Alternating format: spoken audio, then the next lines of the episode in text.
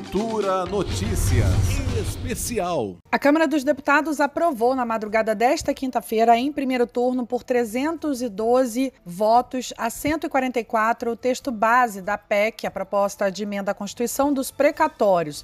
O presidente da Câmara, Arthur Lira, foi responsável pela articulação que garantiu a aprovação da proposta em plenário. Na realidade, a nossa função aqui é tentar aglutinar votos, esforços, fazer construção de textos junto com os líderes e representantes de segmentos que representam essas questões aqui na Câmara para que a gente possa levar uma votação importante como essa é, com tranquilidade. O objetivo do governo com a aprovação da PEC é corrigir o teto de gastos e abrir caminho para o pagamento do Auxílio Brasil até 2022, programa social que substitui o Bolsa Família e não possui ainda um orçamento definido.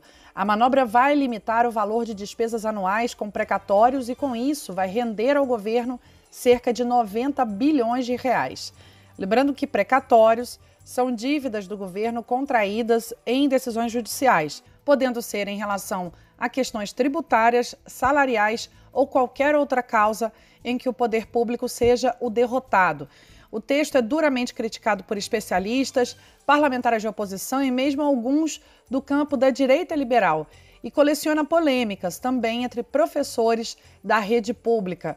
Isso porque, ao propor o parcelamento das dívidas obtidas pela União em condenações na Justiça, a medida vai afetar o cronograma de recebimentos dos docentes de estados que venceram causas judiciais relacionadas ao antigo Fundef, o Fundo de Manutenção e Desenvolvimento do Ensino Fundamental e Valorização do Magistério, que vigorou de 1997 a 2006. Para a oposição, a PEC cria diferentes artifícios que prejudicam a categoria. Um deles é a possibilidade de estados ou municípios receberem os valores somente no final do exercício seguinte, com abatimento de 40% do total. A proposta também prevê a possibilidade do desconto ser substituído por um parcelamento da dívida em um intervalo de até 10 anos.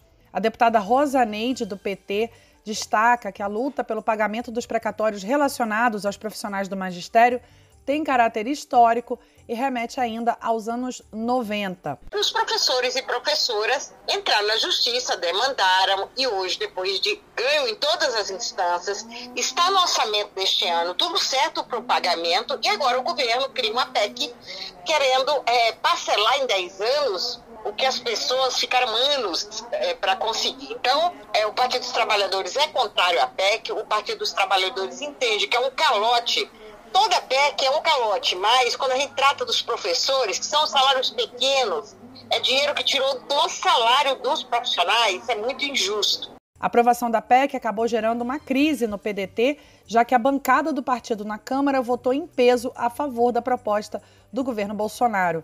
O pré-candidato à presidência pelo partido, Ciro Gomes, anunciou em suas redes sociais a suspensão da sua pré-candidatura colocando sob pressão o partido às vésperas do ano eleitoral. O presidente do partido, o ex-ministro Carlos Lupe, chegou a anunciar uma ação no STF contra a PEC, mas não quis comentar o aval que foi dado à bancada para a votação da proposta.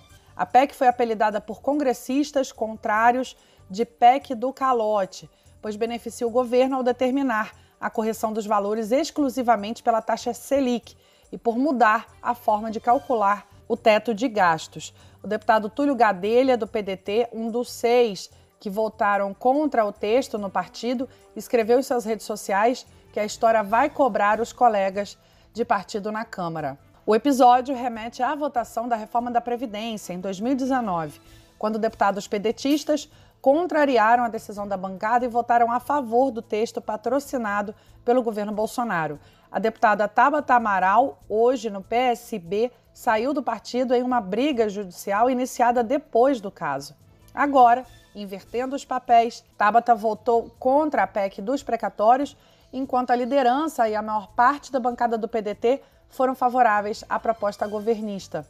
O líder da oposição na Câmara, Alessandro Molon, do PSB, outro partido que ajudou na aprovação da PEC, diz que é a favor do pagamento do Auxílio Brasil, mas que usar a PEC para isso é sim um calote. Ela representa um calote em milhares de brasileiros que lutam anos na justiça para ter os seus direitos reconhecidos e, quando vencem, não podem dar com a cara na porta do Estado brasileiro dizendo que não vai pagar o que deve. Essas duas ações prejudicam a credibilidade do país, prejudicam a economia brasileira. E ao final das contas, quem vai pagar a conta por isso mais uma vez serão os mais pobres. O texto acabou obtendo 312 votos contra 144 nesta primeira fase, mas os deputados ainda precisam concluir a votação da matéria em primeiro turno com a análise dos destaques apresentados pelos partidos na tentativa de mudar trechos da proposta. Ainda não há data definida para essa sessão.